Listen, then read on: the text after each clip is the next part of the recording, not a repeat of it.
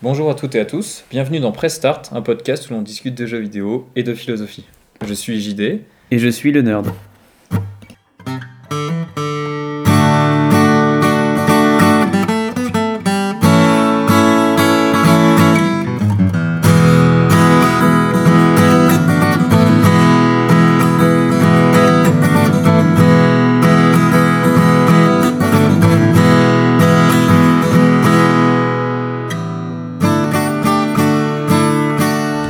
Et on est ravis de se retrouver, euh, bah, de se voir en vrai, enfin. Enfin, en tout cas, d'avoir l'occasion de faire des choses de la vie d'avant et de prendre des verres et Profiter de- des vacances qui, pour certains salons, c'est qui pour d'autres, euh, certains privilégiés sont déjà là? comme nous, parce qu'on est enseignants tous les deux et donc on a, on a enfin des vacances bien méritées.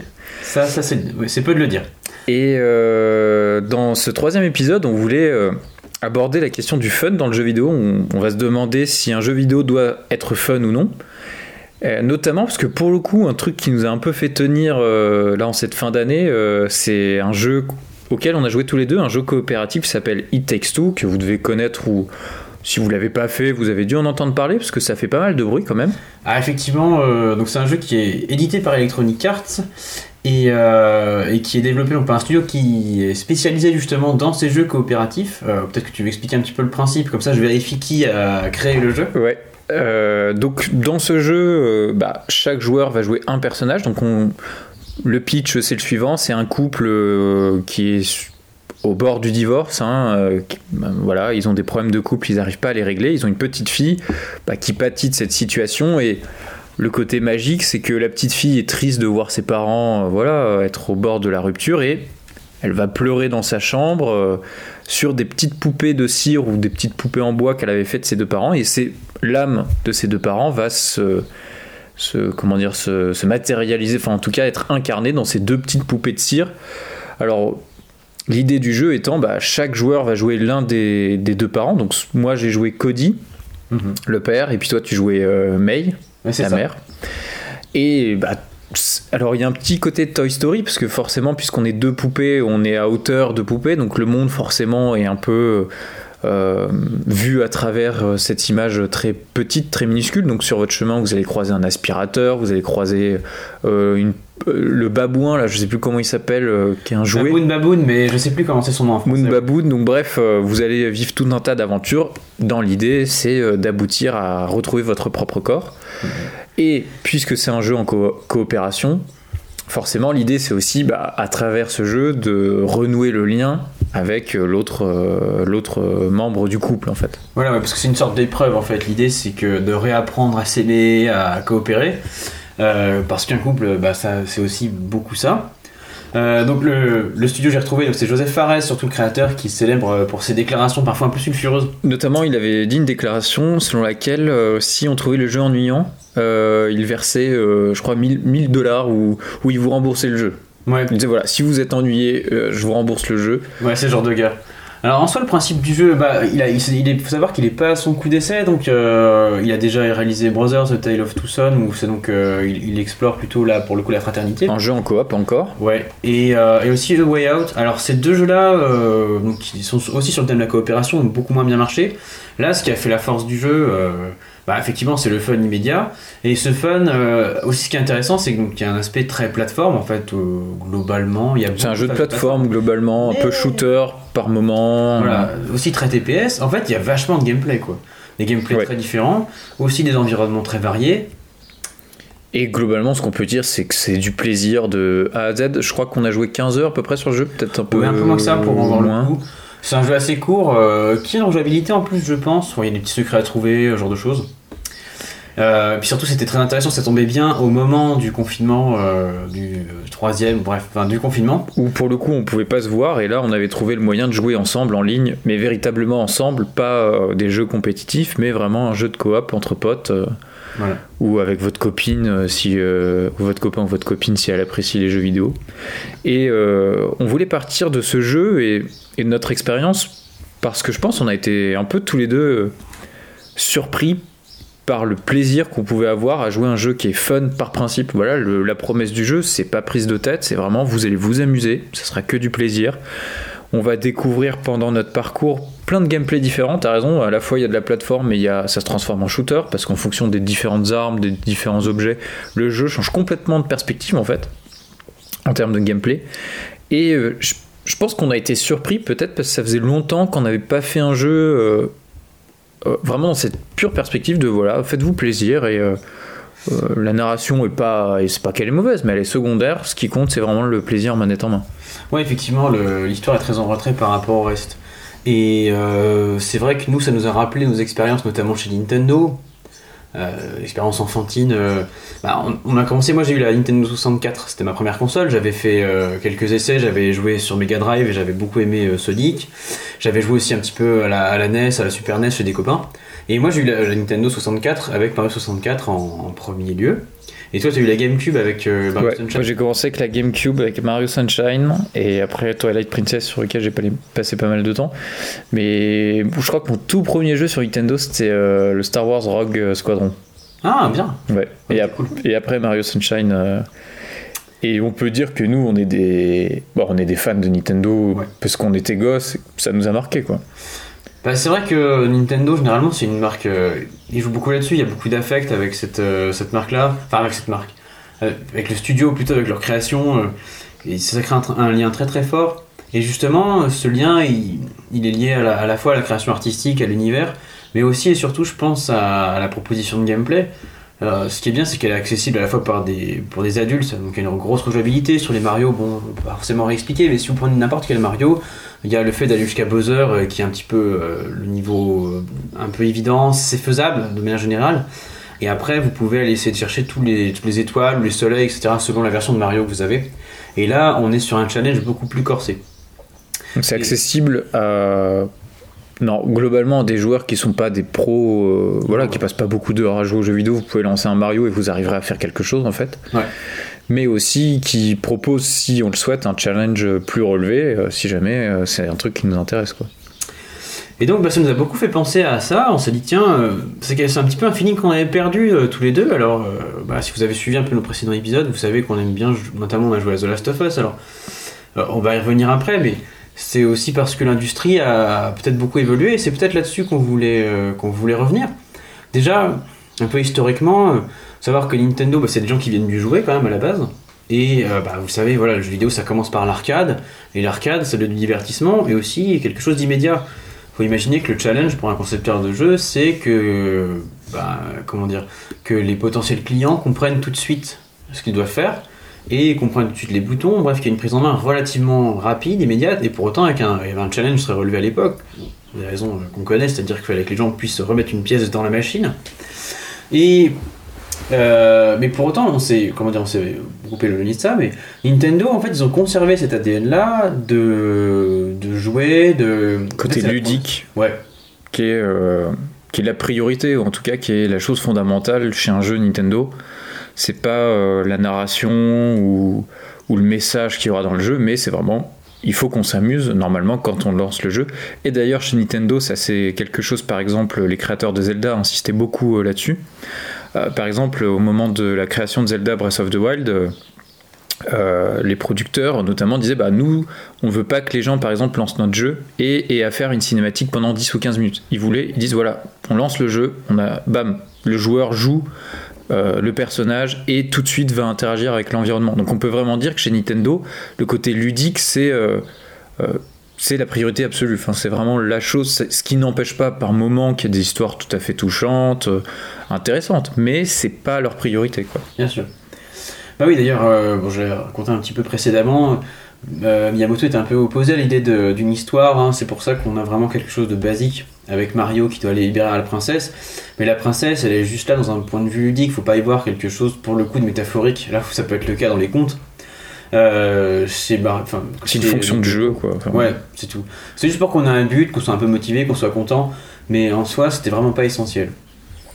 Et Et disons que ces dernières années, euh, on va dire que ce grand principe, l'idée que c'est euh, le ludique, le jeu, le plaisir, le fun qui est au centre euh, du jeu vidéo, a été un peu, si ce n'est remis en cause, remis en cause, pardon, en tout cas euh, questionner. questionné et euh, notamment à travers des, des, des créations et notamment voilà, sur PlayStation ou sur Xbox par exemple, euh, mais aussi sur PC. hein. Nous, on, on connaît pas trop les jeux PC, c'est pas que ça nous intéresse pas, mais c'est qu'on n'a pas de PC. Ouais. Mais disons qu'au contraire, on a eu des jeux plus matures où la narration occupait une place plus importante, et on peut dire que ça a commencé avec un monument du jeu vidéo. euh, Avec FF7. qui est Final Fantasy VII. ouais. Alors justement, euh, ce côté très cinématographique, il était là aussi. Bah, c'est marrant que tu parles- tu parles de la Play parce que bah, avec la PlayStation et la Saturn, on a eu l'arrivée du CD. Alors, vous connaissez peut-être un petit peu l'histoire. Donc on jouait celui-ci sur cartouche et le CD permettait d'avoir beaucoup plus d'espace. Et euh, bah, chez Square Enix notamment, donc les éditeurs. Euh, Enfin non, à l'époque c'était que euh, pardon Squaresoft. Square, ouais. C'est Squaresoft, ils avaient la, la volonté de- d'utiliser ce support-là pour quel- créer quelque chose de plus cinématographique qu'ils ne l'avaient fait par le passé. Ils avaient commencé déjà un petit peu avec la Super NES, avec Final Fantasy VI notamment. Et là, ils ont voulu vraiment faire exploser les choses avec Final Fantasy VII, que nous, on n'a pas fini. On a, on a commencé. On a commencé, on n'a pas eu le temps de terminer, donc on connaît pas le jeu très précisément. On a fait le remake euh, qui est sorti là il y a un an et demi, je pense. Ouais. Et on a adoré absolument jouer à ce jeu-là.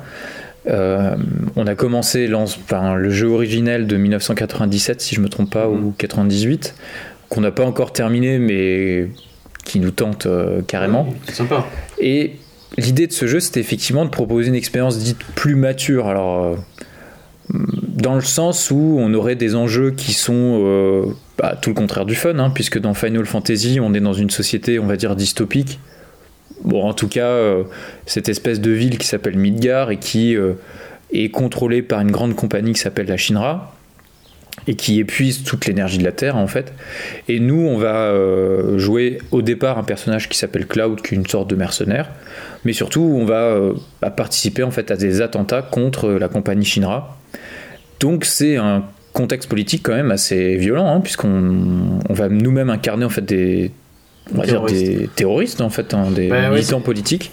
C'est intéressant parce que euh, effectivement c'est des opposants politiques. Il faut savoir que la Shinra, bah, comme tu l'as dit, elle, elle contrôle entièrement la ville, donc forcément c'est un système qui, comment dire, à défaut d'être démocratique, et qui est très euh, socialement marqué. Alors euh, c'est pas forcément très subtil d'ailleurs, puisqu'on a la ville principale, le plateau, qui est lui en, en gros en altitude, il est à, enfin à une cinquantaine de mètres au-dessus du sol, et vous avez les bidonvilles en dessous.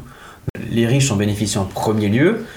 Et puis par contre, euh, ça a un coût pour la planète. Disons que, bah, voilà, c'est pas très subtil, mais comme je le disais tout à l'heure, en gros, on utilise l'énergie vitale de la planète. Donc c'est effectivement pas très écologiste, euh, loin de là.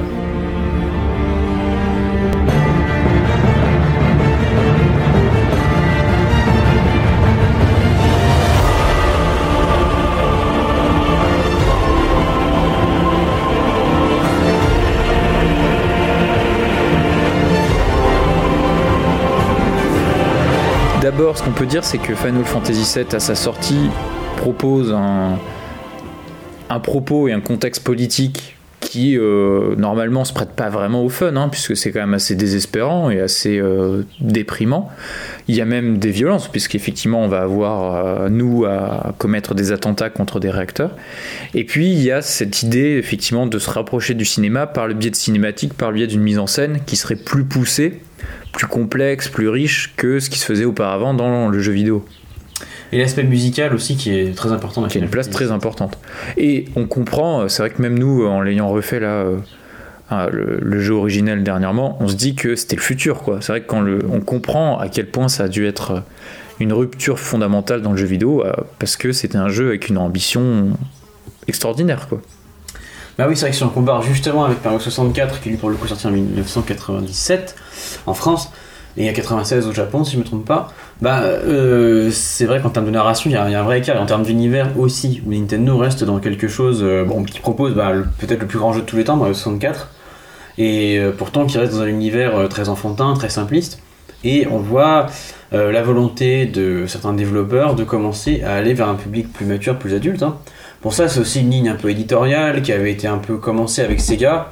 Sega qui les premiers ont, euh, développé la Mega Drive qui était censée être pour les ados, pour les pré-ados, avec une image plus cool. Et, euh, ensuite PlayStation qui continue là-dedans. Si vous allez voir les publicités de la première PlayStation, on voit, même si ça a pris un bon gros coup de vieux, et on voit qu'il s'adresse quand même pas mal aux ados, il y a des choses assez bébêtes, mais euh, il y a aussi ce côté, voilà, cette volonté peu à peu d'être sur un public plus adulte, et puis on le voit de toute façon. euh, si on regarde le public des consoles aujourd'hui, il y a, je dirais pas une rupture, mais bon, les adolescents jouent beaucoup par exemple sur téléphone, ce qui n'est pas forcément le cas des, des trentenaires, des quarantenaires. En tout cas, ça l'est peut-être moins. Euh, et c'est plutôt à eux finalement que va s'adresser euh, le marché des consoles aujourd'hui, avec euh, déjà les prix qu'on connaît, et puis ben, toute l'offre éditoriale. Quoi. C'est vrai que le, les, adolescents sont peut-être, je, généralise un petit peu hein, malheureusement, mais ils sont beaucoup touchés par les free-to-play par exemple, bon, Fortnite. Ce qui explique le succès de Fortnite effectivement. Bah oui. Et, et, ce genre de choses. Et c'est vrai que peut-être les expériences solo sont moins importantes. On a aussi voilà, des, des, des jeunes qui sont nés vachement dans le, bah, avec Minecraft, donc euh, qui, sont, euh, qui aiment beaucoup hein, ces expériences un peu indé. Euh, avec les streamers aussi, donc ils aiment bien les jeux blagues, cette chose qui. Enfin, des jeux blagues, j'exagère, mais des expériences un petit peu insolites mhm. qui, qui peuvent parfois nous dérouter, quoi. On peut dire que dans le jeu vidéo, aujourd'hui, il y a une sorte de, de débat et de discussion entre d'un côté bah, c'est un débat un peu qui oppose deux positions caricaturales. Euh, d'un côté, des jeux qui donneraient la priorité au côté ludique en laissant de côté, euh, on va dire, la narration, euh, la mise en scène, et de l'autre, des jeux au contraire qui laissent de côté le fun, ou qu'en tout cas considèrent que c'est pas la chose la plus importante, et qui se concentrent sur l'aspect narratif, la construction des personnages, l'écriture, les dialogues, la mise en scène, et qui tendrait, on va dire, vers un peu le cinéma, quoi. Effectivement, euh, on a euh, ces deux tendances qui, qui, émergent en jeu vidéo. Bah, toujours euh, chez Nintendo qui défend le fun avant tout, et puis dans les indés, généralement, on a des expériences qui misent avant tout sur le gameplay, et à côté des productions qui vont être bah, un peu plus des super productions. alors là, encore une fois, je caricature, hein, mais voilà, qui vont mettre plutôt l'accent sur, le cinéma, sur le graphisme, etc. Et euh, un, bah, un jeu que j'ai trouvé, euh, que j'ai fait en début d'année, avec du retard, mais que j'ai trouvé très intéressant parce que symptomatique de ça, et même euh, c'est peut-être son grand défaut, c'est God of War. Donc le reboot de 2018 par Santa Monica Studio. Sur PlayStation 4. Ouais. Et qui est vraiment intéressant pour ça, c'est que on, observe ces deux tendances qui cohabitent dans le même jeu et qui, pour moi, se nuisent mutuellement. C'est-à-dire que euh, on a une histoire qui est très forte. Hein, donc, euh, pour ceux qui connaissent pas God of War, c'est donc l'histoire du dieu de la guerre euh, qui est issu de la mythologie grecque à la base. donc, c'est pas Arès ici, hein, c'est un, homme qui va être nommé dieu de la guerre par tout d'abord. pardon, Arès, puis ensuite qui va prendre sa place, etc. Et donc ça c'est ce qui va être expliqué, raconté plutôt dans les trois premiers volumes de God of War. Les trois premiers jeux, ouais. Ouais. Et euh, en 2018, il y a eu un reboot, c'est-à-dire que ben voilà, on est quelques années plus tard, un Kratos qui est beaucoup plus mature et surtout qui a pris ses petites affaires. Et là, il est euh, bah, chez les Vikings, en gros, euh, pour faire simple, il est dans la mythologie nordique. donc c'est intéressant parce que c'est un univers qu'il ne connaît pas et qu'on découvre avec lui. Donc bon, le jeu a, ses qualités, hein, il a été jeu de l'année et c'est plutôt, c'est globalement un très bon jeu. Mais ce qui est intéressant, c'est qu'on a d'une part la volonté donc, de raconter vraiment une histoire forte. Donc, euh, le, gros, le gros point euh, marquant de ce jeu, c'est qu'on est accompagné, à part euh, le fils de Kratos, Atreus, qui est encore jeune, et qu'on ne contrôle pas vraiment. Alors, c'est assez bien fait, là encore, c'est très bien fait d'ailleurs, hein, du point de vue gameplay. C'est-à-dire qu'on a des phases de combat, c'est un beat'em up, ou beat'em all, je sais plus quelle est la bonne appellation, et on va avoir des arènes comme ça de combat en 3D, et on peut appeler, on peut faire appel à l'enfant pour qu'il envoie des flèches sur les ennemis euh, qui vont avoir des effets, etc. Et ça va beaucoup nous aider. Donc ce qui est intéressant, voilà, c'est que c'est pas, on a l'habitude, euh, c'était déjà instauré avec Ico, euh, avec Ico parlons de Fumeto Ueda, et d'autres jeux qui misaient sur euh, deux la présence de deux personnages. Naughty Dog est connu pour ça. Mais là, le gros point fort, déjà, c'est qu'il est intégré dans le gameplay. Et donc, c'est pas un boulet, l'enfant, en fait, si tu voulais. L'enfant est pas spectateur, enfin, il peut intervenir dans les combats et t'aider euh, à paralyser un ennemi. c'est ça, il n'y a pas besoin d'escorter, ce qui aurait pu être vraiment le truc qui est franchement. Bah, c'est pas très plaisant, faut dire. Euh, moi, je sais pas, les missions d'escorte, ça me stresse beaucoup, j'aime pas trop ça. Ok. Et là, donc c'est vachement bien fait, c'est intégré, etc. Et euh, quelle est l'histoire? Donc c'est une histoire qui est quand même assez lourde. Donc on commence au moment de la mort de l'épouse de, enfin la, nouvelle femme de Kratos, la femme de Kratos. Et euh, d'ailleurs, on commence par euh, amener l'arbre qui va servir au bûcher pour son corps, on brûle son corps, et l'aventure commence. On doit ambiance noire quand même. Ouais, ouais, bah, complètement. Et on doit emmener les cendres de cette femme sur le plus haut mont des, des royaumes Alors parce que oui, donc dans la- ça reprend la mythologie nordique. Et donc il est dit qu'il y aurait neuf royaumes, vous savez, avec l'Yggdrasil. Donc tous les royaumes euh, cohabitent sur un arbre. Euh, sur le- et on peut naviguer entre les royaumes avec le Bifrost, sachant que par exemple le royaume d'Asgard que vous connaissez peut-être si vous suivez un peu Marvel ou même si vous êtes intéressé à ça, et ben euh, la- le royaume d'Asgard il est l'un des royaumes des dieux où habitent Thor, Odin et tous les dieux les plus célèbres, Loki aussi. Et puis vous avez Midgard où vivent les hommes. Et donc nous on est à Midgard et euh, on commence notre périple, etc. Donc il y a énormément de rebondissements, des choses assez lourdes parce que Kratos, euh, bah, comme ça a été dit, c'était dieu de la guerre, donc c'était un personnage très violent. Son fils ignore qu'il est euh, un dieu. Parce que Kratos bah, déteste les dieux et il veut pas que son fils soit mêlé à ça, soit confronté aux dieux. Et il veut l'éloigner de tout ça, il veut le faire presque vivre comme un homme en fait.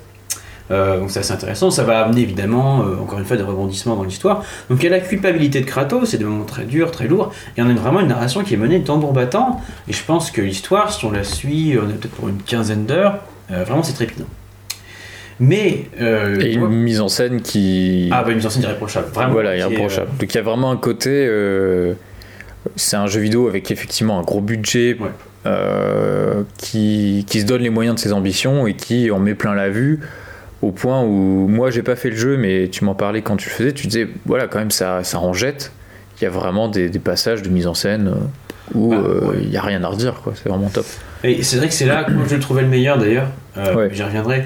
Mais il y a des moments où on va devoir combattre des dragons, il y a des moments avec des QTE. euh, et bah voilà, c'est là qu'il est le meilleur. C'est quand il y a l'action qui est vraiment débridée, jouissive Mm. quoi. C'est vrai que ce que j'expliquais. Euh, euh, micro, vrai, il y a des moments où on a des finishers en gros si vous voulez, quand vous, vous allez réussir à sonner un ennemi et là paf vous pouvez faire en sorte que Kratos les chope et il va les finir quoi. Alors là c'est des finitions ultra violentes. Donc Kratos par exemple il va attraper les loups-garous, il attrape les deux mâchoires comme ça avec ses deux mains et il va tirer la mâchoire du bas jusqu'à la déchirer si vous voulez, genre avec, avec le ventre qui vient avec et tout. Donc c'est vraiment. Mais c'est cool parce que le jeu est dur en plus et, euh, et donc on est bien content, on, a, on partage sa haine c'est jouissif de et donc on peut dire que c'est un jeu qui pour le coup a- le reboot avait vraiment pour ambition de faire entrer la licence dans une autre euh, dimension Ouais. qui est celle peut-être comme on l'a dit plus mature une narration plus poussée une mise en scène qui est vraiment peaufinée et tu trouves qu'au contraire le gameplay t'es- qu'est-ce qui te fait Alors- dire que Gameplay excellent, mais voilà, en fait, le, ce que je lui reprocherais, bah, ceux qui l'ont fait, euh, ça, ça vous parlera. Donc, on, on a, en fait, on a une sorte de zone un peu mi-ouverte dans Midgard notamment, mais après aussi, on a beaucoup de quêtes annexes, bah, quelques quêtes annexes qui, pour le coup, bon, sont encore pas trop mal faites, mais surtout beaucoup de, de moments où on va euh, chercher, on va comment explorer, euh, trouver des trésors, parce que, en fait, le jeu mise beaucoup, beaucoup sur le loot.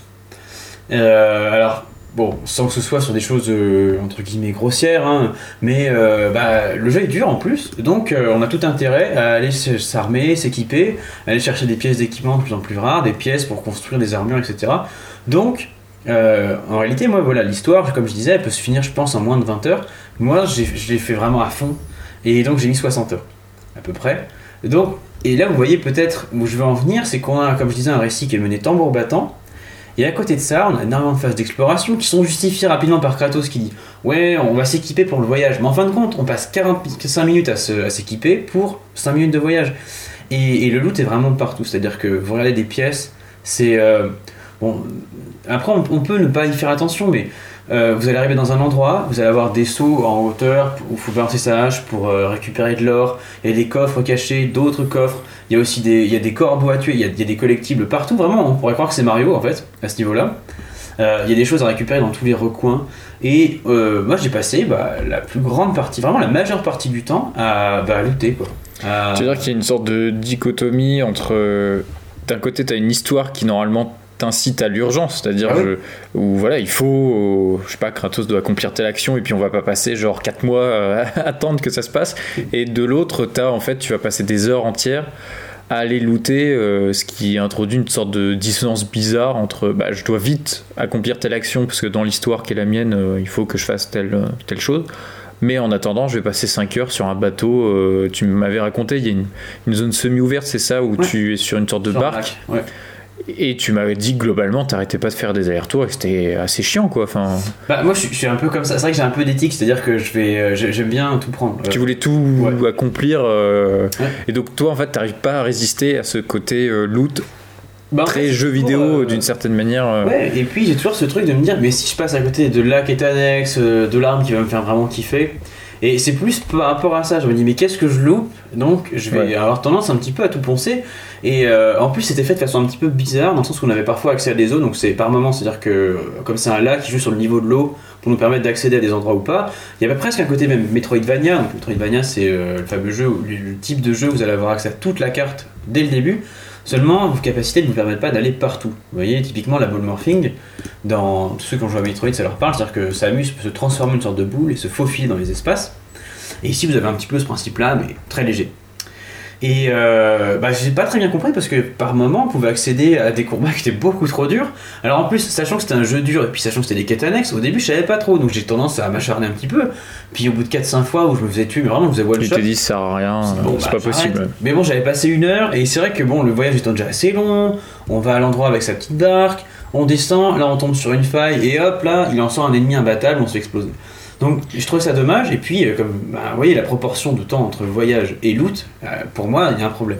Et en plus, toi, tu as en- ensuite, tu as joué à God of War 3. Donc là, le God of War dont on vient de parler, c'est celui qui est sorti en 2018 et qui représente, on va dire, la proposition dite moins fun ou en tout cas euh, qui se veut. bah, qui se veut voilà plus cinématographique et après coup en fait tu as joué à God of War 3 qui était l'ancienne voilà l'ancien l'ancienne mouture de la licence où là au contraire c'était beaucoup plus débridé j'ai l'impression et on s'autorisait euh, pour le coup des trucs juste fun sans vraiment trop se soucier euh, peut-être de la cohérence narrative. Alors, oui, effectivement. Sans pour dire que sur, n'importe euh, quoi en termes narratifs, Dans mais- le... Bah, pardon, mais on, est, on a. C'est un peu n'importe quoi. C'est vrai que dans God of War 3, ça commence tambour battant. On a euh, Kratos qui, veut, qui monte attaquer l'Olympe avec l'aide des titans et euh, il veut tuer Zeus. Voilà. Alors, euh, c'est même pas vraiment expliqué en cinématique. euh, mais bon. Ça va assez vite, voilà, on est dans le cœur de l'action, on a des boss qui s'enchaînent, on a... c'est un, jeu très linéaire pour le coup. Mais c'est une formule, voilà. Alors c'est assez différent, voilà. Sur la mise en scène, franchement, le reboot, massacre le 3, et sur techniquement aussi bien sûr. Néanmoins, le 3 reste pertinent parce que bah, c'était une formule. Ce que je trouve intéressant, c'est que le 3 allait au bout de son idée, c'est-à-dire que l'idée de God of War 3, c'était de proposer un jeu d'action pur et simple, ultra violent, mais avec la violence gratuite, caricaturale. Je pense que effectivement, quelqu'un qui passerait devant une télévision euh, et qui s'il voyait un enfant devant pourrait être un peu horrifié. Mais on a tous connu ça, c'est-à-dire que c'est un jeu avec euh, une violence caricaturale, excessive, et simplement jouissive, même un peu cathartique. hein. Et c'était vraiment. euh, donc c'est assez frappant la différence qu'il y a entre les deux. D'ailleurs, c'est- bah, c'est aussi ce qui a fait que le succès critique de God of War Reboot, c'est justement la puissance du reboot. Parce que souvent on parle de reboot, mais voilà, on a une refonte graphique, on revient à zéro en termes d'histoire, et ensuite. Là, on a quand même un, uni- un univers qui a été complètement bouleversé, et aussi finalement un gameplay, parce qu'on n'a pas du tout cette histoire de zone ouverte, et on a vraiment un jeu bah, voilà, qui va au bout de son idée, à savoir, un, bah, pas un boss rush, mais un beat'em up, euh, un beat'em all. Euh, bon, bref. Pur et simple, quoi, vraiment. Ouais. euh, Et ce qui me marquait aussi dans God of War 3, c'était la liberté de ton qui était employée. Ouais, Il y a notamment une, euh, un passage où tu peux avoir une relation sexuelle avec euh, qui? Aphrodite. avec Aphrodite. Ouais, on peut. Alors il y a des QTE. où- Des QTE où on fait l'amour avec ouais. Aphrodite et on est regardé, je crois, par une nymphe. Ouais. Et euh, la nymphe euh, dit un truc du genre. euh, Il assure, un truc comme ça. Il assure euh, Kratos. si on euh, pas. euh, Voilà. Qui est à la fois assez lourdingue, mais qui est aussi en vrai assez marrant. Enfin, c'est vrai qu'on se dit, euh, c'est un peu what the fuck, pourquoi il y a ce truc dans un jeu Mhm. vidéo? Bon, on vous laisse euh, libre de penser ce que vous voulez de ce genre de scène, mais ce qu'on peut dire, c'est que c'était un jeu qui s'autorisait, on va dire, euh, un côté. euh, c'était pas serious business du tout, au contraire. Ouais. Vraiment, c'était l'inverse. C'était bah, c'est plaisir total. On s'autorise un peu ce qu'on, tout ce qu'on souhaite, sans vraiment euh, se prendre la tête. Euh, ce qui compte, c'est que le mec qui a la manette et qui va jouer à notre jeu s'éclate mhm. sur, le, sur le développement du reboot. Donc, quand ils ont pris une autre direction, Ouais. finalement, en, enfin, en changeant voilà, de perspective euh, et en proposant un jeu où la narration, etc., serait plus importante. Et il faut savoir que God of War, il est indissociable. Aujourd'hui, la saga est indissociable de son créateur, euh, enfin d'un de ses créateurs, Cory Barlog, qui a repris complètement le- les rênes du projet et qui, notamment, hein, euh, s'est beaucoup investi euh, dans God of War Reboot. C'est pour lui un projet euh, très personnel, hein, il l'a dit. Et c'est ce que montre ce reportage et ce que dit justement Cory Barlog, c'est que lui-même, bah, comme c'est une œuvre assez personnelle, et il le dit à un moment donné, il dit voilà, moi je suis pas quelqu'un de très imaginatif, et je me suis dit qu'est-ce qui a changé en moi, qu'est-ce que je peux proposer de nouveau aux joueurs, et entre God of War 3 et le reboot, et bah, il a eu un enfant. Il dit voilà, ça m'a inspiré, j'ai eu envie de, bah, de m'inspirer de ma vie, quoi dans, dans ce jeu. Donc c'est assez intéressant parce qu'on voit que euh, à la fois c'est un jeu plus d'auteur finalement peut-être que pouvait être le 3 qui, qui est un produit quand même aussi, c'est-à-dire que est, il est là pour faire plaisir aux joueurs, là où en tout cas dans le 4 il explique s'être énormément investi. Et ça montre aussi que finalement si les jeux ont, ont changé c'est aussi parce que les créateurs ont mûri, ils sont aussi le reflet de, de leurs créateurs. Et on constate de plus en plus que ben, les jeux abordent des thèmes comme celui de la, paternité, enfin, de la parentalité. Ici, c'est le cas avec God of War. Et c'était le cas aussi avec The Last of Us, dont on a parlé précédemment, où, euh, ben, quelque part, l'idée, en tout cas dans le premier euh, The Last of Us, c'est qu'on va suivre Joel qui va être confronté à la parentalité un peu malgré lui. Euh, donc y a aussi un, autre gros jeu donc, du site de Naughty Dog, mais voilà, et qui va adopter une, une, jeune fille, Ellie. Et dans ces deux cas, on voit que le terme, bah, finalement, de la parentalité, il revient de plus en plus. Si on prend aussi un autre gros carton de la, décennie 2010, on peut prendre The Witcher 3, et là encore question du rapport de Gérald de Rive, le héros, à sa fille adoptive, Ciri. Euh, et tout ça, c'est aussi peut-être le reflet, finalement, à la fois des joueurs qui vieillissent, qui grandissent, qui mûrissent un petit peu, et, euh, puis aussi des développeurs qui mûrissent de leur côté. Donc, et je pense que toi comme moi, enfin, je sais pas ce quel est ton avis personnel, mais une dose de sérieux, euh, ça ne déplaît pas forcément. non, non, non, non, au contraire. Au contraire, bah, euh, l'un de mes jeux préférés, si ce n'est le, c'est The Last of Us. Euh, et moi, justement, j'étais. Finalement, j'ai 27 ans aujourd'hui, et effectivement, je suis ravi, moi, d'avoir affaire à des jeux sur PlayStation, puisqu'ils sont sur PlayStation, les jeux auxquels. dont on parle, avec des enjeux qui qui ont un intérêt réel et qui sont pas juste des enjeux de contes, de faits, de gamins de aller sauver la princesse. Je pense qu'on n'est pas du tout. Euh, peut-être que là où on voulait réfléchir à cette question aujourd'hui, autant God of War, le reboot, euh, est symptomatique peut-être de l'évolution du jeu vidéo qui a tendance à considérer que le fun n'est plus la chose fondamentale ou en tout cas pas la seule et s'autorise d'aborder des thèmes qui sont loin d'être fun c'est pas que la parentalité c'est chiant euh, par principe, mais c'est clairement un thème. C'est un thème sérieux. Euh, c'est un thème sérieux, voilà. comme l'écologie avec Final Fantasy. Avec Final Fantasy. Euh, là où je pense que. Disons que lorsque les jeux trouvent cet équilibre entre d'un côté une narration qui, qui, est extrêmement intéressante et qui vous embarque véritablement dans une histoire, tout en préservant voilà un vrai plaisir de gameplay. Tu parlais de God of War, même dans le reboot, t'as quand même un vrai plaisir de gameplay à travers les combats, etc. Là où ça devient, à mon avis, moins, moi personnellement en tout cas, où j'adhère plus à la proposition, c'est quand c'est pas que le jeu vidéo euh, est plus fun, c'est juste c'est contre le fun. Et là, on peut aborder peut-être euh, un autre genre, enfin en tout cas des jeux vidéo, là pour le coup, qui ont une proposition très radicale, c'est euh, les Souls. Les Souls, donc, donc, les Soulsborne, donc il y a eu trois Dark Souls un Bloodborne et euh, j'oublie. et il faut pas oublier Demon Souls. Et Demon Souls. Où là, pour le coup, euh, on est à l'opposé de ce qu'on. Alors, on va en discuter justement, mais pour moi, c'est des jeux qui sont pas du tout fun, au contraire, qui, euh, qui mettent le joueur face à la frustration permanente, à la difficulté extrême. et pour ma part, bah, au désespoir, quoi. Vraiment, comment je peux, comment je peux arriver à faire quelque chose dans ce jeu, quoi.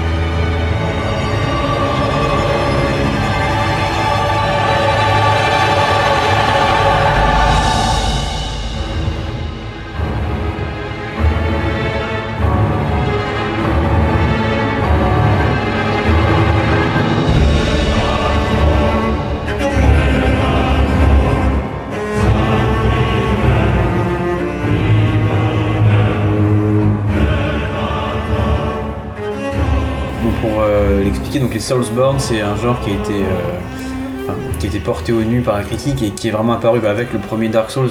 Demon's Souls était le balbutiement, mais il s'est pas très bien exporté, etc. Mais ça a explosé le phénomène avec Dark Souls. Euh, donc ça c'était en 2009, si je dis pas de bêtises, ou peut-être 2011 pour Dark Souls. Euh, et ça, a marqué toute la décennie. C'est donc des jeux qui sont développés par le studio From Software, qui va sortir Elden Ring à l'heure où on parle, et peut-être que quand vous écouterez, ce podcast sera déjà sorti, donc on verra. Mais et donc c'est peut-être l'éditeur, enfin pardon pas l'éditeur, mais le studio le plus important de cette décennie, et on peut pas non plus dissocier Dark Souls de leur créateur Miyazaki, Hidetaka Miyazaki, pas confondre avec l'animateur.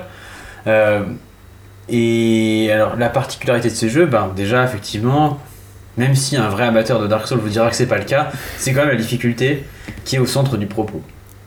Ouais, euh, clairement. Bah, toi, tu vas parler de ton expérience parce que pour le coup, tu as joué à Bloodborne et d'une manière vraiment poussée. Moi, j'ai commencé Dark Souls 3 sur tes conseils. Tu m'as dit, ouais, clairement, c'est très dur, mais si tu arrives à dépasser ce stade et que tu t'investis, voilà, en fait, quand on vous présente les jeux comme Dark Souls ou Bloodborne, on, vous dit, va falloir t'investir, va falloir que tu t'impliques euh, de manière très régulière si tu veux réussir à faire quelque chose dans le jeu. Moi j'ai joué à Dark Souls 3, je crois 5 heures, j'ai pas dépassé le premier boss. Ça m'a fait péter un câble en fait, et c'était tellement dur que j'ai dit ok, c'est pas pour. Enfin, alors je sais bien que c'est peut-être exagéré de le dire ainsi, mais je me suis dit c'est pas pour moi. En fait, je ne vois pas ce que va m'offrir ce jeu autre que de la souffrance, quoi, de la frustration extrême. Euh, parce que dans les Souls, comme dans Dark Souls 3 par exemple, bah, effectivement, les combats requièrent un sens euh, de l'esquive euh, poussé. Alors, je sais pas, moi je trouve qu'il y a même une question de rythme un peu, c'est-à-dire faut, voilà, faut mettre le coup au bon moment.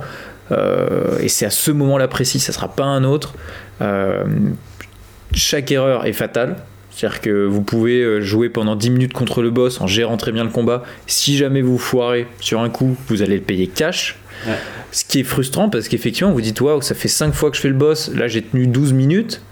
Et au bout de la, troisième, de la 13e, je me suis fait éclater parce que j'ai raté un coup. Quoi. Donc, euh, c'est ce qui crée tout l'enjeu et c'est ce qui fait que ouais, Ce qui fait que c'est méga intense, hmm. mais ce qui, moi, m'a carrément découragé. Et euh, là, on est vraiment face à un jeu vidéo qui, loin de nous proposer une expérience fun, nous dit la frustration, la déception, le découragement sont des émotions qui font partie intégrante de l'expérience. Et euh, justement, moi, si j'ai bien compris la proposition, c'est de dire, bah, va falloir réussir à dépasser ça par le biais bah, de l'entraînement, voilà, retravailler les boss, comprendre leurs patterns, c'est-à-dire leur, euh, leur schéma d'action, etc. Bah, faudra dépasser cette, cette, simple frustration. Et je comprends bien que les mecs qui maîtrisent, bah, en fait, euh, adorent ce jeu parce que si vous maîtrisez ça comme un maître, bon, bah, vous vous roulez sur le jeu et tout est millimétré et c'est comme du c'est comme voilà une symphonie quoi. Moi je le c'est vraiment un jeu que je compare voilà à la danse ou à la musique, c'est-à-dire ça demande un investissement de fou qui réclame des efforts et un peu de souffrance. J'imagine bien que quand on parvient à un niveau de maîtrise satisfaisant, on peut trouver du plaisir, je me doute. Mais je trouve que c'est trop élitiste en fait. Il y, a, y, a, très peu de joueurs qui, à mon avis, peuvent véritablement se targuer d'avoir fait Bloodborne, par exemple, vraiment à l'aise. quoi. Alors à l'aise, je pense que personne. Hein. Ouais, mais bon, à un niveau où tu prends vraiment du plaisir parce mm. que euh, tu as réussi à dépasser ce stade de, du découragement. Bon, alors déjà, c'est vrai qu'il y a un premier truc qui est un peu agaçant en rentrant dans les Dark Souls, et euh, c'est que, bah, comme tu l'as dit, c'est un jeu qui demande beaucoup d'investissement. C'est un jeu qui est très euh, plébiscité par les hardcore gamers, quoi. Donc il y a un petit truc aussi, une petite fierté. C'est vrai que si t'as quelqu'un qui joue beaucoup, euh, c'est cool là, enfin Dark Souls, parce que voilà, t'es un vrai, quoi. T'es un core gamer, tu t'investis dans ton jeu. Alors tu l'as dit, c'est une expérience à part dans le jeu vidéo. Moi, pour le coup, je sais toujours pas si j'aime ou si je déteste.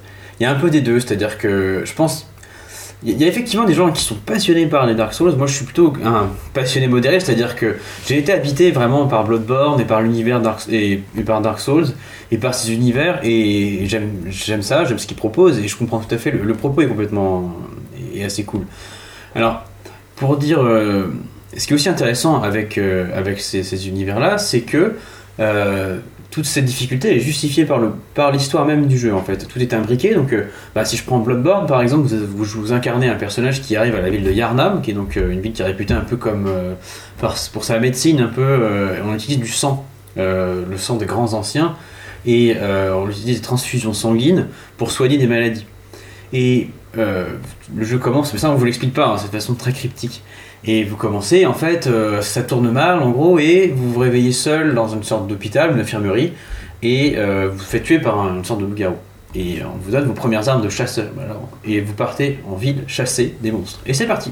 Vous êtes parti pour, euh, aller au minimum 40 heures si vous en sortez bien, puis on va dire plutôt 60, 80 quoi. Et Pour un jeu qui, euh, en termes, je dirais, d'espace de jeu, est relativement restreint en fait. ouais, Enfin, je veux dire, c'est pas, quatre- c'est pas 40 ou 80 heures parce que, comme dans le Witcher 3, c'est tellement immense que voilà. Mhm. Non, c'est c'est qu'en fait, vous allez mourir de manière très récurrente. Ouais. Et c'est ce qu'il faut. Alors, la mort aussi a, une- a du sens dans cet univers. Alors c'est plutôt ici la, mort. si je prends Bloodborne, c'est euh, juste en fait là comment dire le fait de pas vraiment mourir, que le fait que le joueur revienne, c'est justifié parce qu'en fait vous vivez un cauchemar. Donc c'est ça aussi qui fait que c'est dur et que c'est justifié, c'est que vous, vivez le cauchemar d'un chasseur euh, pour chasser des sortes de, monstres, les grands anciens, euh, de divinités un petit peu qui vivent dans les rêves de certains. Et c'est pour ça que, bah, déjà c'est un cauchemar, donc forcément c'est pas agréable. Euh, mais quelque part, voilà, on vous propose une œuvre qui vous fait vivre un cauchemar comme vous ne l'avez jamais vécu. C'est-à-dire que je pense pas qu'un qu'un livre, on peut vous décrire les choses, on peut essayer de vous amener, mais ce qui vraiment, c'est pour ça aussi qu'ils se sont fait incenser ces jeux, et c'est pour ça que je peux comprendre euh, qu'on adore et qu'on déteste aussi justement. C'est que voilà, c'est un jeu qui vous plonge dans un cauchemar, qui vous fait vivre un cauchemar manette en main. C'est-à-dire qu'il y a des moments où vous dites mais qu'est-ce que je fous là? Qu'est-ce que je fous? À essayer de, à réessayer Moi, Je dis ça m'a mis dans des états ces jeux. Oui, parce que. Moi, je me souviens, euh, une fois, j'étais chez toi, tu jouais à Bloodborne, tu jouais contre un perso là dans un cimetière, tu te battais Ouais. contre lui. Je- Ouais, le père, boss, le père quoi Gascoigne qui est Le père. Gascoigne, et tu pétais des Et Je boulons. commençais à être un peu fou parce qu'en plus j'étais frustré. à hurler quoi, enfin à hurler de rage parce que ouais, moi je te voyais, euh, bah la première fois, bon tu crevais assez vite, la deuxième, blablabla. Au bout de la dixième, t'es à deux doigts de le buter et le mec te sort euh, un coup de Mhm. nulle part et, et ouais, c'est hyper rageant quoi. Je me souviens que t'étais en colère quoi. Bah ouais, et justement, euh, ça c'est pareil, il joue vachement là-dessus ce jeu parce que par exemple vous avez une mécanique, c'est-à-dire que si vous faites toucher, euh, vous pouvez, si vous frappez l'ennemi dans les quelques secondes qui que vous avez reçu, vous allez récupérer quasiment toute votre vie. Et tout le propos du jeu, c'est que justement, donc il y a eu une sorte de quête autour de ce sang qui était récupéré, euh, et donc on a commencé à faire des cures aux gens, et sauf qu'on s'est rendu compte qu'en absorbant du sang, certes on était en meilleure santé, mais au bout d'un moment, on se transformait en monstre. C'est ce qui fait justement que la ville est peuplée de monstres aujourd'hui. Et, euh, et donc vous-même, en fait, vous allez devenir une sorte de chasseur assoiffé de sang, puisque comme dans les Dark Souls et dans beaucoup de RPG, en fait, en tuant des ennemis, vous récupérez ici, c'est une mécanique, c'est des échos du sang, mais ça peut être autre chose, c'est des lames sombres, justement, les Dark Souls, je crois que c'est ça, dans Dark Souls, justement, Euh, ou dans d'autres RPG, vous allez récupérer de l'XP, ben, ici, c'est, euh, vous allez récupérer, donc, euh, comment dire, des sortes d'unités, enfin, des échos du sang, qu'une fois vous serez revenu dans votre repère, en gros, vous allez pouvoir échanger et gagner en niveau, et donc gagner en puissance. Et donc, comment dire, vous allez être assoiffé de sang, vous allez vous-même être un chasseur qui va partir dans les rues pour tuer du monstre, pour devenir plus fort. Et, et justement, c'est ça tout le propos du jeu, c'est-à-dire que c'est l'avidité des hommes qui les pousse un peu à leur perte, quoi. Et vous vivez ça manette en main. Enfin, comment dire, vous allez vous transformer en une sorte de chasseur sanguinaire, et très souvent, vous allez mourir parce que vous va vous mettre un grand coup dans la face, et vous savez que si vous vous, vous contre-attaquez, vous allez pouvoir récupérer quasiment jackpot. vie, vous allez mettre le coup de trop. Voilà, et c'est là Ouais. que vous allez. Et donc voilà, Et le jeu est punitif. Enfin clairement, c'est Ah punition. Bam. Les Souls, pour ceux qui sont rompus à l'exercice, c'est euh, finalement un plaisir d'analyse de pattern. Et euh, c'est un plaisir finalement très intellectuel. Il y a, euh, quand vous abordez, en tout cas pour la première fois un Souls, c'est pas quelque chose de très viscéral. Alors si, il y a la musique, il y a forcément une émotion qui est, qui est assez forte. Mais bah, globalement, déjà, vous allez vivre un peu un cauchemar. hein. L'idée, de toute façon, c'est ce qu'on appelle de la dark fantasy. Donc, à chaque fois, c'est un genre euh, qui mise avant tout sur quelque chose de sombre. Mais là où c'est fort, c'est que c'est pas juste euh, une sorte d'Halloween où vous allez vous promener avec des monstres un peu moches. En fait, ils vont vous mettre la misère. Et ça devient vraiment un cauchemar.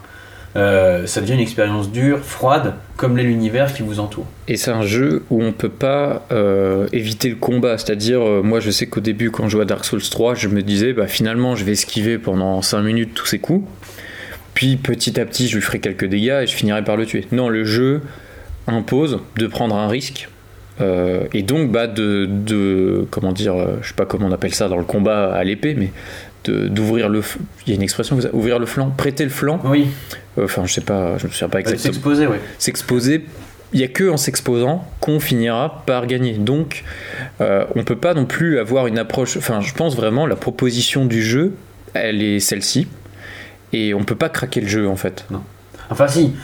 Après, pour les ultra Bah, les, connaisseurs, mais. les euh, gars fous qui passent des heures et des heures finissent par craquer le jeu parce qu'ils sont trop forts, mais le, le jeu vraiment. Bah, et d'ailleurs, c'est. euh, si on pouvait faire un parallèle euh, avec un philosophe qui est Nietzsche, Nietzsche, dans Par-delà bien et mal, décrit les efforts et le travail et la souffrance qui est réclamée par l'art.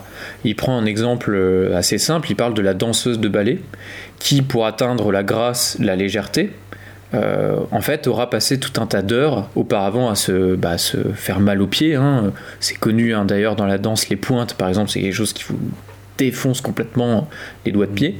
Et Nietzsche euh, dit la chose suivante il dit finalement rien de grand n'a été fait euh, dans l'histoire de l'humanité selon lui sans une certaine dose de souffrance et d'effort. L'idée étant que la légèreté apparente et donc la facilité n'est qu'une n'est possible que par cette espèce de frustration, de d'effort très douloureux euh, qui a été réclamé chez la danseuse. Moi, Dark Souls, je le vois un peu comme ça. Mm. Bon, moi, j'ai pas réussi à dépasser ce stade-là, mais j'ai l'impression que c'est vraiment un truc où on se dit, va falloir que j'accepte de souffrir, mais ça fait partie d'une sorte d'apprentissage euh, pour ensuite atteindre un tel niveau de maîtrise que là, pour le coup, le fun finira par apparaître, je dirais. Je sais pas si on pourrait le dire comme ça. Bah ouais, parce que ce qui est fascinant, c'est que le boss qui vous paraissait insurmontable parce que chaque coup était imparable, etc. En fait, vous allez apprendre déjà dans un premier temps à parer ses coups, enfin à esquiver plutôt, et ensuite, chaque attaque du boss va devenir une occasion, une ouverture. Vous allez voir à quel moment il faut ouvrir, et ça se joue, euh, c'est pas, c'est les timings très serrés, c'est ce qui fait que c'est extrêmement dur en fait. Que comme tous les boss, comme un Zelda, on a l'habitude, voilà, le monstre balance son attaque, c'est à votre tour. Sauf qu'ici, les timings sont beaucoup plus restreints, les animations sont plus complexes, il y a plus de patterns et les esquives sont plus complexes. Donc tout ça fait que c'est la même chose mais en beaucoup plus compliqué hein, finalement. Et c'est ce qui fait voilà, qu'une expérience de boss va être quelque chose de viscéral. Voilà, moi je sais qu'il y a des combats de boss, bah, notamment dans Bloodborne, mais dans Dark Souls aussi. Je m'en souviendrai, je pense, toute ma vie parce que. Euh, parce qu'on est fiers en fait. Non, mais sans rien. Toute ma vie. Mais non, mais je pense que j'en souviendrai en tout cas très longtemps parce que. Voilà, c'est des trucs, ça paraissait mais insurmontable et tout ça. Et d'un seul coup, ça devient limpide. Moi, je me souviens, j'ai refait Dark Souls il n'y a pas si longtemps, j'ai fait l'extension, et donc il y a un dragon à battre en bonus là. Et au début, vraiment, il m'a bien laminé. Et à la fin, j'étais tellement fier parce que. Euh, bah voilà, je l'humiliais en fait, chacun de ses coups, j'étais là, tiens, et tiens. Et je savais que dans la foulée, si j'avais dû le rebattre, je l'aurais rebattu, voilà, peut-être pas à chaque fois, mais ça devient vraiment. Tu savais comment ça fonctionnait. ouais. Et c'est vraiment cool parce que au début, le challenge est vraiment euh, bah, sacrément corsé quoi. Et on se dit, mais qu'est-ce que c'est que ça Et cette attaque là, mais quelle portée là? Parce qu'on a le réflexe de fuir par exemple, alors que non, il faut aller sur le côté, sur le côté gauche, sur le côté droit. Euh, donc voilà. Et c'est un plaisir qui est quand même. Bah, oui, effectivement, qui passe par la souffrance. On finit par trouver du plaisir. Alors, je sais pas, on peut pas parler de fun, à mon avis, parce que pour moi, le fun, il y a un côté spontané, un peu innocent, et mmh. euh, alors que là, au contraire, on est vraiment face à une exigence extrême qui implique, comme on l'a dit, frustration, déception, découragement. Même, je crois que parler de souffrance, c'est pas exagéré, franchement. Ouais. Euh, mais bon, je moi, j'ai pas adhéré à cette proposition, mais je peux comprendre que les joueurs finissent par trouver du plaisir dans cette pratique-là. Un dernier jeu en guise d'exemple qu'on aimerait donner euh, pour euh, aborder cette question du fun dans le jeu vidéo, c'est un jeu assez récent qui est Death Stranding. On en a déjà parlé dans l'épisode 2 euh, au sujet de la nature. Death Stranding, donc on vous rappelle, c'est un jeu qui est sorti, je crois, il y a deux ans, qui est 2019, 2019 qui, bah, qui est marqué par l'empreinte d'Hideo Kojima. Dans ce jeu, on joue Sam Porter, euh, c'est un jeu à la troisième personne où on va livrer des colis. Euh, et clairement, c'est ça hein, le pitch euh, du jeu. on est dans un univers apocalyptique, les gens vivent dans des bunkers et nous, notre travail, c'est de livrer des colis de bunker en bunker. Et autant j'adore le jeu, moi j'ai vraiment été très séduit, toi moins. On peut dire ça comme ça. Bah moi j'ai pas du tout aimé, j'ai vraiment pas accroché. voilà.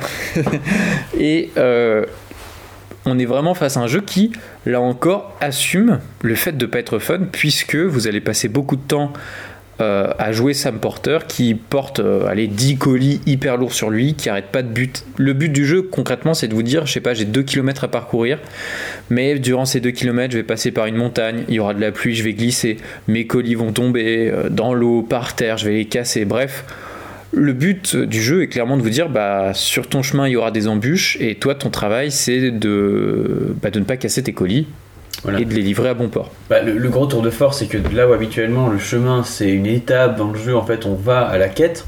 voilà si je prends un Zelda ou la plupart des RPG vous avez carrément un point sur la carte et même une flèche parfois. Et vous tracez. Voilà. Ici c'est le chemin vraiment qui va être euh, le, le, cœur du jeu. Et euh, là on est vraiment face à un jeu qui assume complètement une proposition de c'est pas fun du tout. Je crois qu'on peut dire, a priori, euh, les premières minutes de jeu sont un peu déroutantes parce qu'effectivement, on joue un personnage qui bute, qui glisse, euh, qui a du mal à, comment dire, à se déplacer dans l'environnement, qui qui est vraiment un obstacle. Hein, voilà, chaque rocher est un obstacle, chaque rivière c'est un problème de plus à résoudre, et qui moi je peux comprendre des joueurs qui se sont dit mais en fait le jeu vidéo c'est pas ça. Enfin j'achète pas un jeu vidéo pour euh, me faire chier à, galérer sur des cailloux et des rivières. Je peux le comprendre. J'ai dû moi puisque j'ai apprécié cette proposition que j'ai vraiment adoré j'ai du mal à saisir. Moi je me dis au contraire il y avait dans, dans ce jeu là une espèce encore une fois de le plaisir finissait par arriver au, au bout d'un certain moment. Mais toi tu es resté complètement imperméable et sourd, euh, je dirais, à, ce, à cette proposition. Quoi. Alors on a un jeu qui clairement, euh, pour moi, euh, Dark Souls, veut dire que ça, ça fait partie de la, de la formule. là, j'ai eu du mal à voir le pourquoi de cette non-accessibilité. Et puis, là, bah, c'est pas que c'est difficile. Enfin, c'est pas que le jeu est extrêmement difficile qui fait qu'il est pas fun. C'est vraiment. Mais il n'expose pas ses enjeux. Je, sais...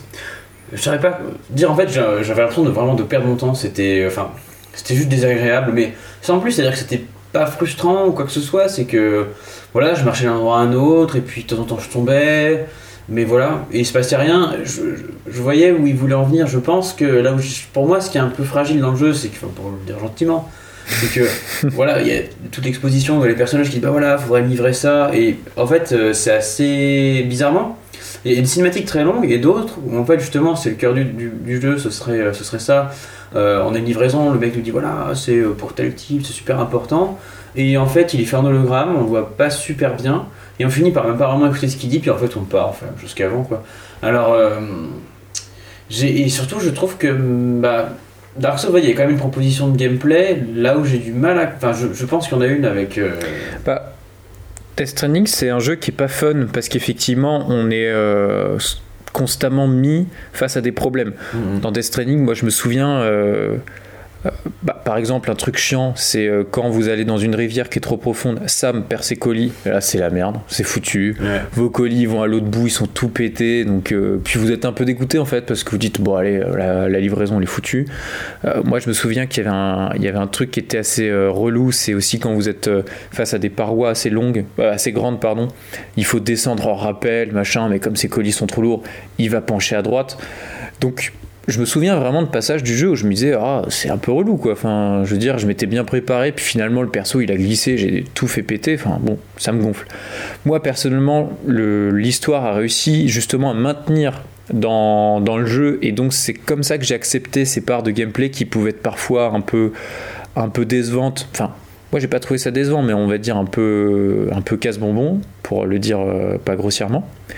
Euh, mais je dirais que c'est, euh, et ça nous permettra peut-être de conclure sur cette question, c'est qu'un jeu comme Death Stranding, euh, du coup, va, va, être hyper clivant et va peut-être se trop s'éloigner de ce qu'est un jeu vidéo, c'est-à-dire bah il y a quand même une dimension ludique que toi clairement t'as pas vu ou en tout cas qui t'a pas convaincu quoi. je pense que il y a un point, ce qu'on peut, ce qu'on peut observer avec les différents exemples qu'on a vus, c'est qu'à la fois on a une vision d'auteur qui est puissante, euh, que ce soit avec Miyazaki euh, pour Dark Souls, que ce soit avec Kojima pour Death Stranding, ou encore avant avec euh, Cory Barlog pour, pour God of War. On a des auteurs qui s'affirment, et donc on a, je trouve, aujourd'hui un, jeu vidéo qui, qui, est déjà beaucoup plus large, avec un, enfin beaucoup plus varié qu'il pouvait peut-être l'être, ne serait-ce qu'à 10 ans. Et ça c'est tant mieux, ça c'est bien. Ouais. Et avec des vraies propositions. On peut pas, peut pas dire aujourd'hui que le jeu vidéo, même le jeu vidéo d'ampleur, je trouve pas qu'il ait cette euh, vision commerciale. Euh, alors si, ça existe aussi, je veux dire, mais on a des propositions qui existent, qui émergent et tout. Euh, le souci par contre à se poser, c'est voilà, le jeu vidéo, c'est aussi, je trouve, un art qui est beaucoup plus, enfin, qui fédère. Moi, c'est quelque chose avec lequel de toute façon j'ai toujours eu du mal. Je considère que si on prend sa plume pour écrire ou peu importe son instrument, etc c'est qu'on a une chose à dire et qu'on cherche à être compris. Et je pense que l'inclusion, enfin le fait de prendre en considération son, euh, son auditoire. Donc le joueur, ouais. Voilà, bah, c'est pas de la compromission. Hein. Pour moi, c'est quelque chose qui est essentiel. J'ai bah, beaucoup de mal avec, euh, bah, c'est un peu cliché, mais avec certaines formes d'art contemporain qui vont justement être volontairement clivantes et, et, et volontairement abscons euh, et qui vont exclure.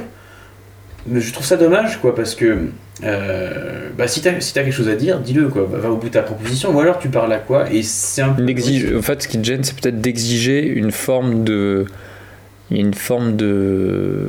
Je dirais de, de restriction. Ouais. Euh, par exemple, dans un jeu comme Death Stranding, qui dit bah, les vrais me reconnaîtront d'une Ouais. certaine manière, et puis pour les autres, rien à faire. euh, Au pire, euh, qui jouent pas à mon jeu et je m'en fiche, quoi. Enfin, Bah, clairement, c'est ça avec Dark Souls où on voit que certains le défendent corps et âme, euh, alors même que ça les intéresse pas plus que ça, parce que c'est un jeu de vrais gamers. Euh, on a vu à chaque fois, ça apparaît encore récemment avec la sortie de Returnal, donc un, un jeu euh, développé par Housemark. On a encore eu ce débat sur la difficulté et on a toujours des gens qui disent mais non, mais une œuvre. Alors déjà, il y a cette, question que je trouve vraiment.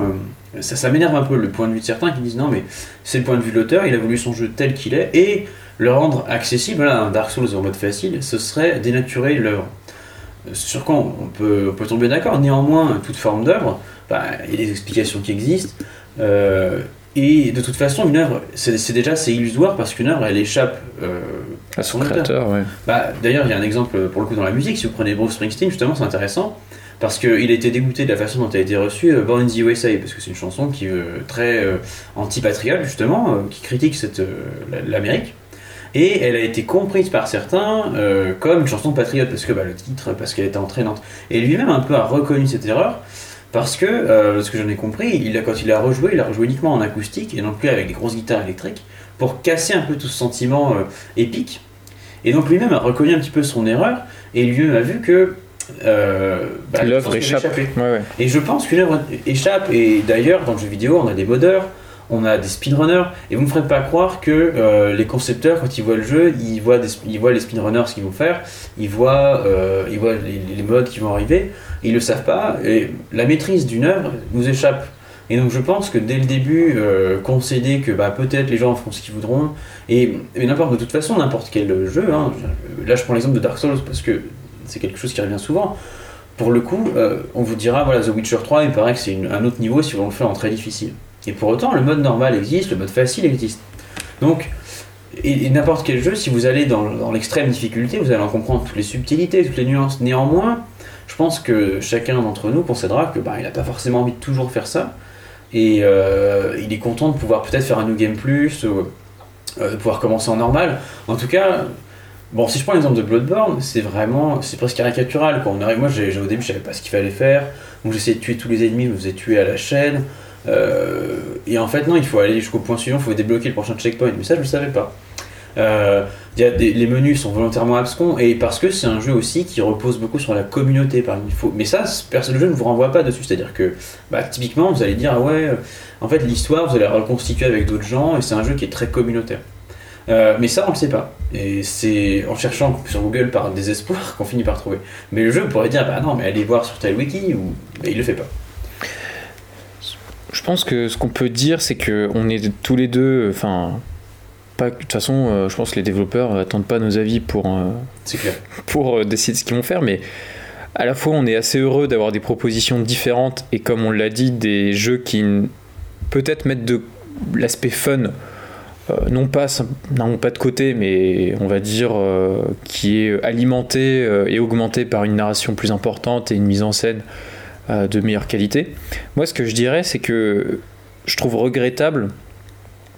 Et j'espère que l'évolution du jeu vidéo, ça sera pas ça, ça sera pas petit à petit la, dispari- la disparition du plaisir, du spontané, du fun. Je pense pas parce que de toute façon le média fait que c'est un jeu vidéo et que c'est ce qui fait son, son existence, c'est un jeu, c'est pas un film. Donc il y a forcément un aspect ludique qui est essentiel. Mais euh, moi j'aimerais euh, terminer, enfin en tout cas de mon côté, sur l'idée que euh, peut-être qu'en réaction à des jeux qui seraient euh, de manière un peu putassière, euh, simplement fun et donc un peu débilos, euh, peut-être en réaction à cette idée-là qu'on se du jeu vidéo, on s'est dit bah tiens on va faire des trucs, on va le jeu vidéo va acquérir une légitimité et une autonomie justement par le côté sérieux. Et euh, moi j'aimerais faire le, le parallèle avec euh, la philosophie de Pascal, rapidement hein, sans, sans aller trop loin, mais Pascal dans les pensées euh, aborde la question du divertissement, c'est-à-dire pourquoi les êtres humains se divertissent, c'est-à-dire euh, pourquoi ils ils font des actions qui leur font penser à autre chose. Pascal prend un exemple simple, il, il dit euh, le roi qui va à la chasse, euh, c'est pas le, le lapin qu'il cherche, c'est le, le fait de chasser, c'est le fait de courir après le lapin.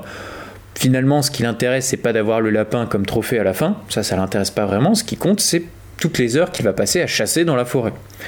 Pascal disant qu'au fond, un être humain ne peut pas demeurer euh, plusieurs heures euh, dans une chambre seul à ne rien faire parce que sinon il va se confronter à des pensées noires, comme celle de sa condition et de la mort. Bon, bah, je pense qu'on peut tous communément se dire que parfois, quand on réfléchit trop, euh, on a des pensées sombres. On réfléchit à bah, quand on va mourir, quand nos proches seront plus là, etc. Et donc, bah, on passe notre temps finalement à se divertir, à regarder des films, des séries, et on est à l'ère du divertissement euh, perpétuel. C'est vrai qu'on passe notre temps à se divertir. Et le jeu vidéo est un divertissement. Euh, je parle de Pascal parce qu'on pourrait avoir cette attitude que Pascal qualifie de celui du demi-habile. On pourrait dire, mais le divertissement c'est mal, tout ça est extrêmement vain. Euh, on perd notre temps à jouer à des jeux vidéo, à regarder des séries qui finalement n'ont pas de sens. Il faudrait faire face à notre condition, à notre mortalité. Ce qui pourrait nous conduire à une attitude de bah, on va rejeter le divertissement et le fun. Les jeux vidéo fun, c'est grossier en fait, c'est vulgaire ces choses. Qu'est-ce qu'on fait? On s'amuse. Mais c'est pas intéressant, c'est pas profond ça. Ça, Pascal dit, c'est l'attitude du demi-habile. C'est celui qui, croyant être malin, euh, finalement euh, crache sur le monde et euh, bah, dit que tout ça est vain.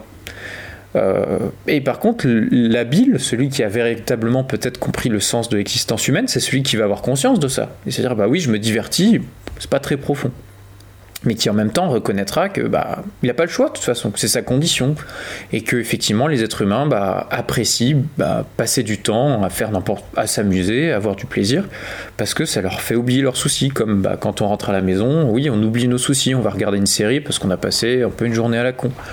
Et euh, je pense que dans le jeu vidéo, il y a eu peut-être euh, enfin, il y a une tendance peut-être à, à repousser les jeux fun, ou en tout cas à dire qu'ils n'ont pas vraiment de valeur parce qu'ils sont divertissants.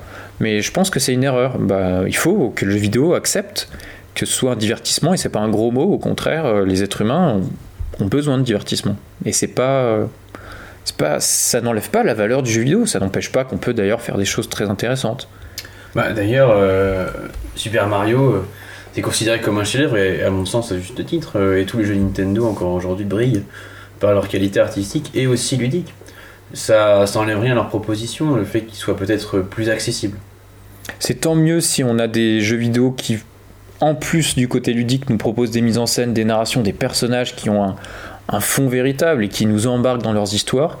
Mais euh, bon, alors c'est un peu cliché de dire ça, mais c'est toujours une question d'équilibre. C'est-à-dire qu'il ne faut pas non plus que ça vienne à, devenir euh, ennuyant. Euh, et peut-être, comme tu disais tout à l'heure, peut-être que ça finirait par être réservé à une caste de joueurs supposément. Euh, en tout cas, c'est ce qu'on constate dans les autres formes d'art, c'est-à-dire qu'on voit que finalement, par exemple au cinéma, c'est hyper visible. Quoi. On a même des cinémas à part, des salles avec des cinémas d'auteurs, et de l'autre côté du cinéma mainstream. Ce qui revient du snobisme en fait. C'est-à-dire qu'il y a des jeux euh, qui seraient pour la populace qui se divertit, et puis il y aurait les vrais jeux euh, qui eux requièrent bah, une certaine érudition, ou en tout cas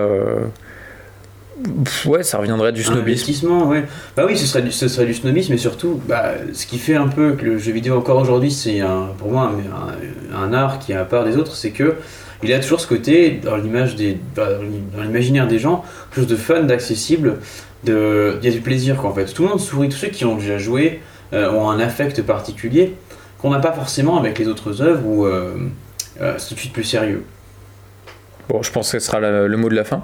En espérant que ça vous aura donné envie bah, de, jouer à tous les jeux possibles, à la fois euh, les jeux fun très spontanément et puis euh, les autres.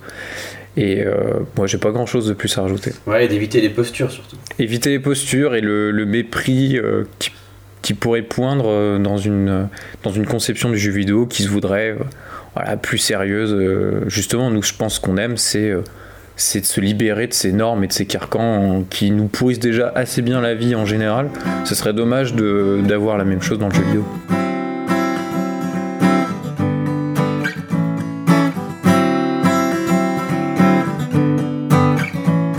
C'est la fin de cet épisode. Merci de nous avoir écoutés. Retrouvez-nous sur votre application de podcast préférée. À bientôt.